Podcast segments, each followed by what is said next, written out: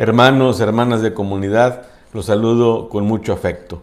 Nuevamente tenemos la oportunidad de encontrarnos y seguir profundizando acerca de nuestra fe. Hemos estado reflexionando acerca de nuestra pertenencia a la iglesia y profundizando acerca de estas cuatro características. Cuando decimos en el credo que la iglesia es una, santa, católica y apostólica. Ya reflexionamos acerca de la unidad de la iglesia y estamos ahora reflexionando acerca de su santidad. Y como vimos en la catequesis anterior, la iglesia no puede dejar de ser santa. Es una característica irrenunciable, su santidad. Y ya vemos que más que por nuestros méritos o por nuestra santidad, la iglesia es santa porque Jesús es santo y porque Jesús la santifica. Y por eso nosotros, con toda razón, con toda justicia, podemos decir que pertenecemos al pueblo santo de Dios. Y que por lo tanto también nosotros somos santos. Jesús santifica la iglesia. Pero también veíamos cómo la iglesia entonces se convierte en santificadora sobre todo a través de los canales de la gracia, de los sacramentos, de la palabra de Dios, de la vida de la iglesia. Hoy vamos a ver cómo la caridad es el alma de la santidad. Quisiera empezar con esta, esta reflexión que compuso Santa Teresita del Niño Jesús, una monja francesa de finales del siglo XIX, doctora de la Iglesia, que murió muy joven, antes de los 30 años, y que sin embargo sus enseñanzas son muy profundas. Y justamente la reflexión que vamos a escuchar y que nos puede ayudar mucho a la oración, eh, se refiere a eso, a la vocación que ella descubre que tiene de ser en la iglesia el amor. Ella tenía una eh, inquietud fuerte, se sentía llamada a todas, a todas las vocaciones pero descubre que viviendo el amor y siendo en la iglesia el corazón, ella va a poder vivir todas las vocaciones. Vamos a unirnos a este texto que es muy bonito. Lo leí yo, tendría que haber sido tal vez una mujer. Sin embargo, la enseñanza de Santa Teresita pues es para todos. Vamos a unirnos pues en esta reflexión.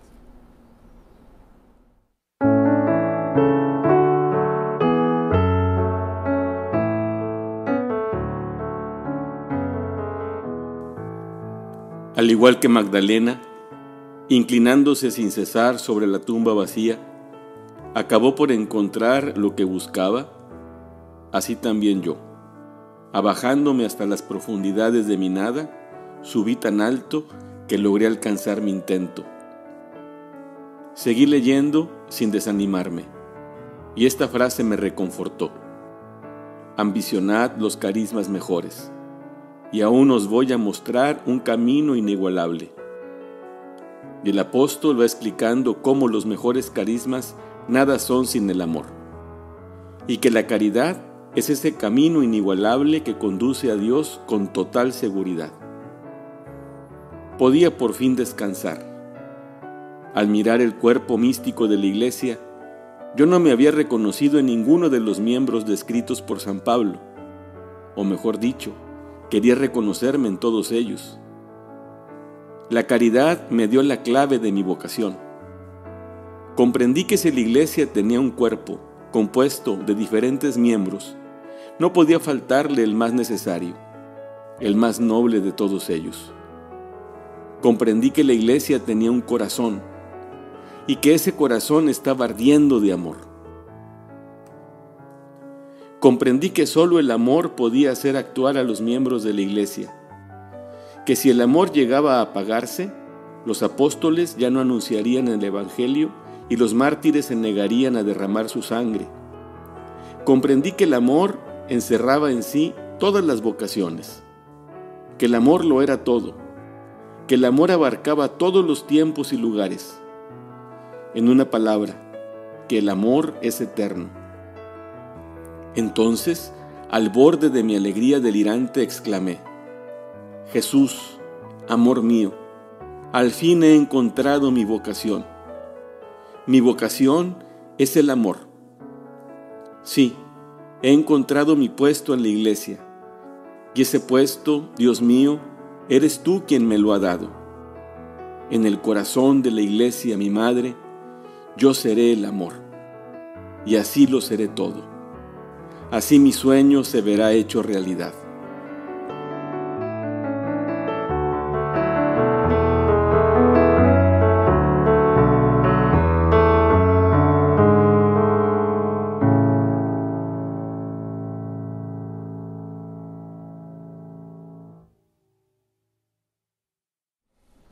¿Qué les pareció?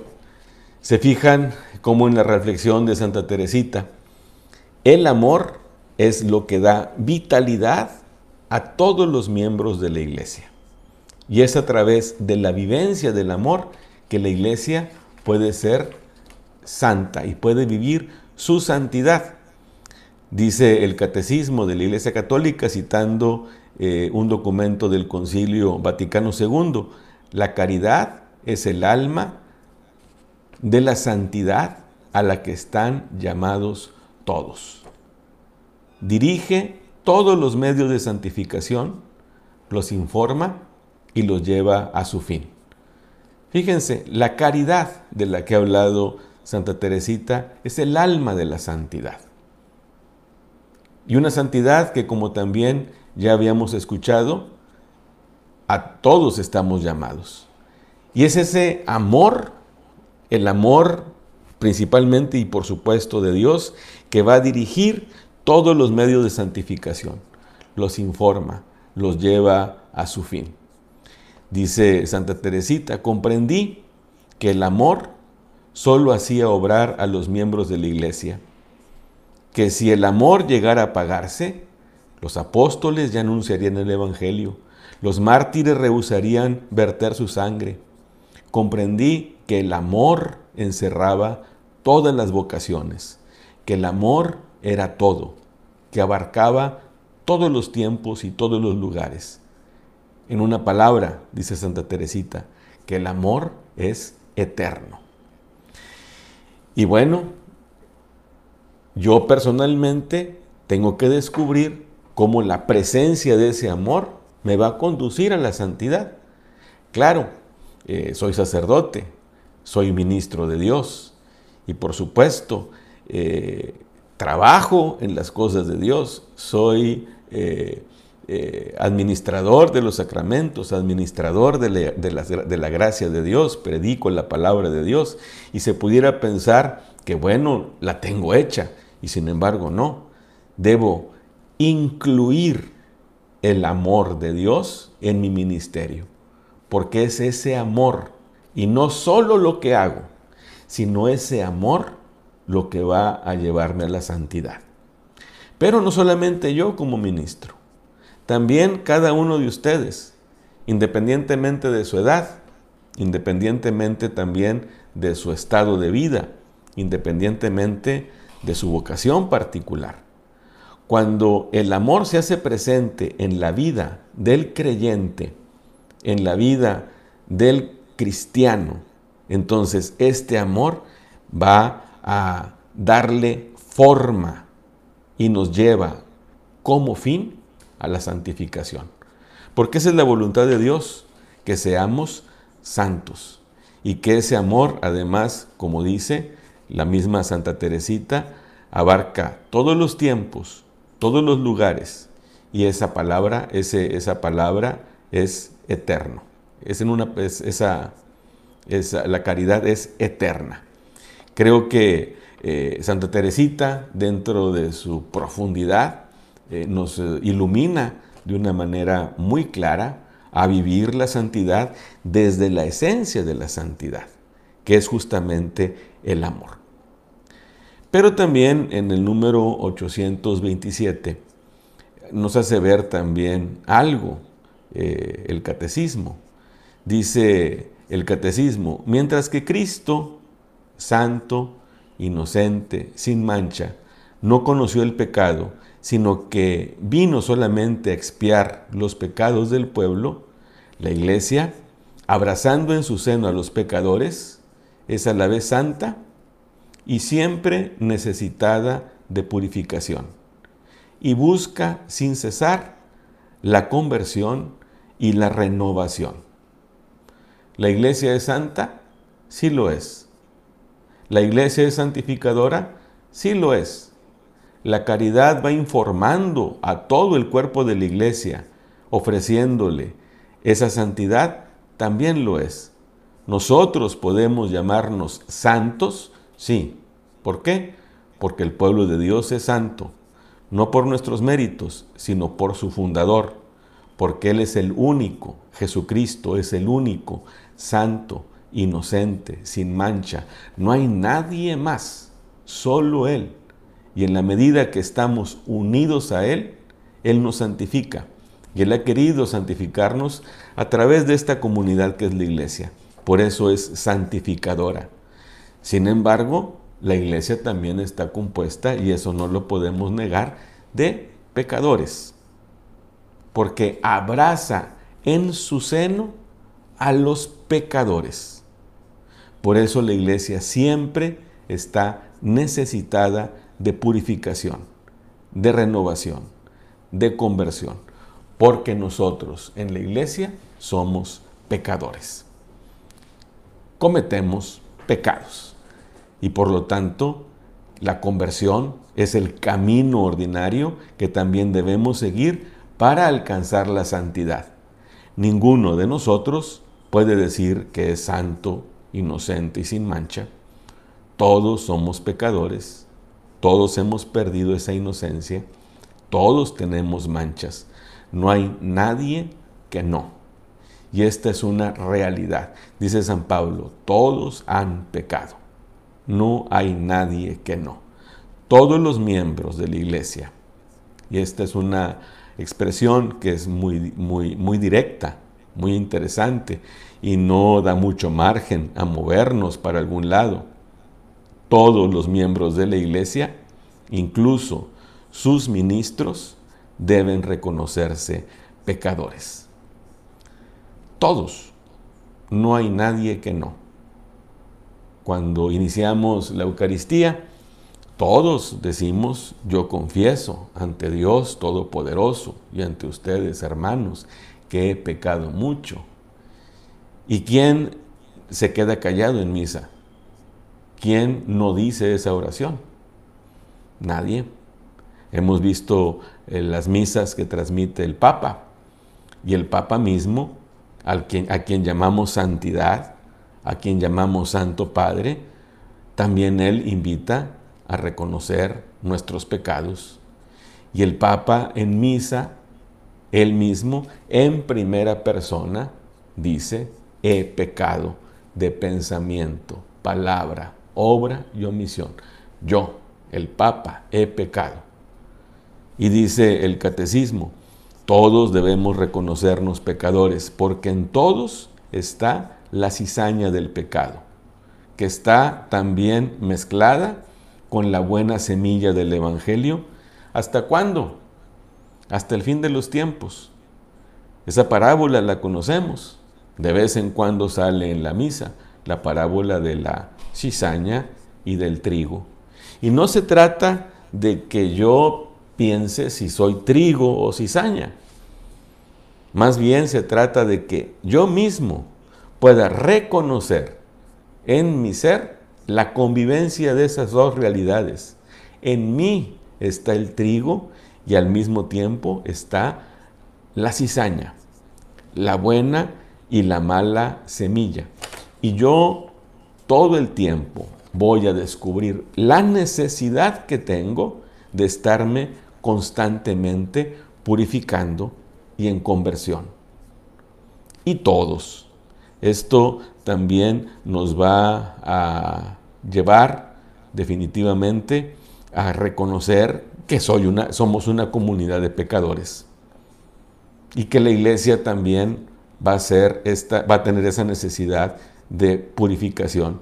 Y aunque yo esté en una comunidad cristiana, aunque yo pertenezca a una pastoral, aunque yo esté de cerca a un sacerdote eh, en una parroquia, en una comunidad, aunque yo desarrolle un ministerio, siempre me voy a encontrar con situaciones de pecado.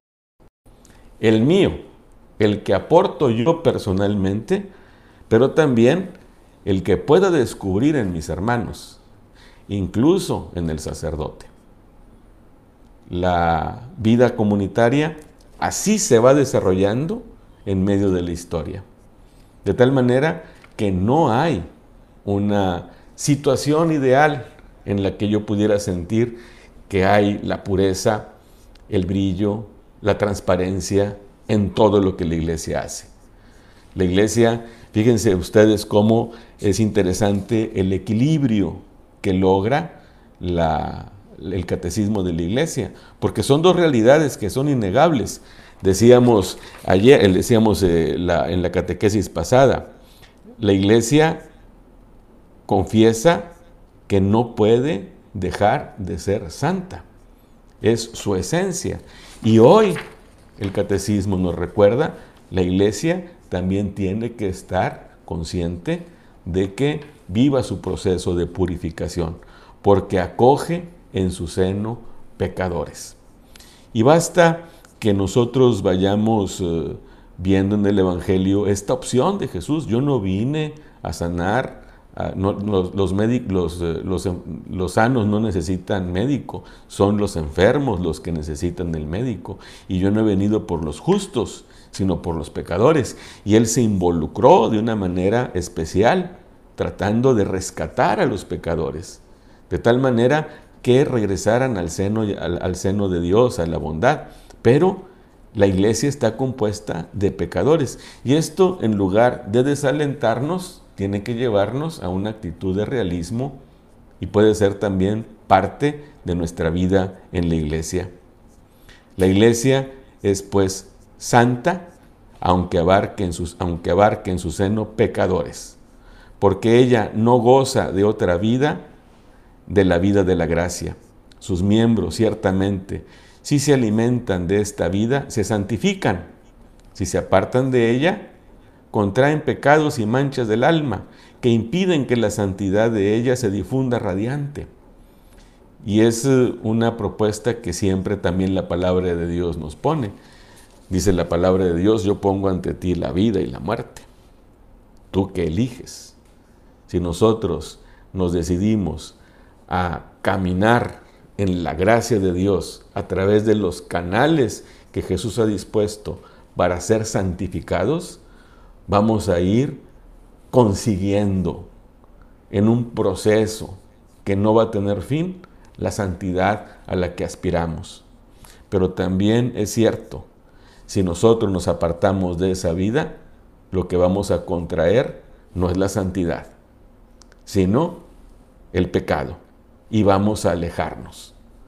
Cuando yo cometo un pecado, necesariamente tengo que iniciar un proceso de, conversión para llegar a la santificación. Y creo que esto es un proceso al que todos debemos aspirar. Y tenemos la alegría de que estamos en una comunidad que cuenta con las herramientas necesarias para llegar a esa santidad, porque la iglesia es santa, así como decíamos que la iglesia es una, pero que esta unidad de la iglesia incluye la diversidad de carismas, de puestos, de oficios, de servicios, y que además esta unidad tiene como heridas las divisiones que nos aquejan, pero que estas divisiones no tocan la unidad de la iglesia. De igual manera, nosotros vemos acá en el tema de la santidad que la iglesia es santa porque su fundador es santo y porque Jesucristo la santifica. Pero también entendemos ahora que esta iglesia santa es fuente de santificación a través de los medios que el mismo Jesús fue poniendo en sus manos para ofrecer. Pero además sabemos que no deja de ser santa por el hecho de que nosotros seamos pecadores. La iglesia incluye en su seno pecadores sin que la santidad de la iglesia se manche. ¿Por qué? Porque la iglesia ofrece a nosotros los pecadores los medios para poder caminar hacia la santidad. Pero es necesario ir en ese camino, estar en ese cauce, en el torrente de gracia que viene de la iglesia y que nos transmite Dios a través de la iglesia para poder ir teniendo verdaderamente este proceso de santificación, que no es fácil, que no es algo automático y que no vamos a conseguir con plenitud nunca, porque es un proceso que acaba hasta la muerte. De tal manera que, bueno, agradezco a Dios que siendo yo pecador, me reciba en esta comunidad de pecadores. Pero es una comunidad que Jesús santifica. Yo creo que a todos de ustedes, eh, algunos parientes, amigos, compañeros de trabajo, muchas veces les han dicho, yo no me acerco a la iglesia porque hay un montón de pecadores. Para empezar, los mismos padrecitos. Todas las cosas que se han dicho y todas las cosas que hemos hecho. Y además, hay mucha gente que nada más va a lucirse y dice, no, yo no me quiero acercar. No, la iglesia es la casa de todos los pecadores. Y en todos está el trigo y la cizaña. Qué importante es que me sienta miembro de esta comunidad que es santa, pero también necesitada de conversión. Vamos a concluir esta catequesis como cada semana lo hacemos con la propuesta de unas preguntas.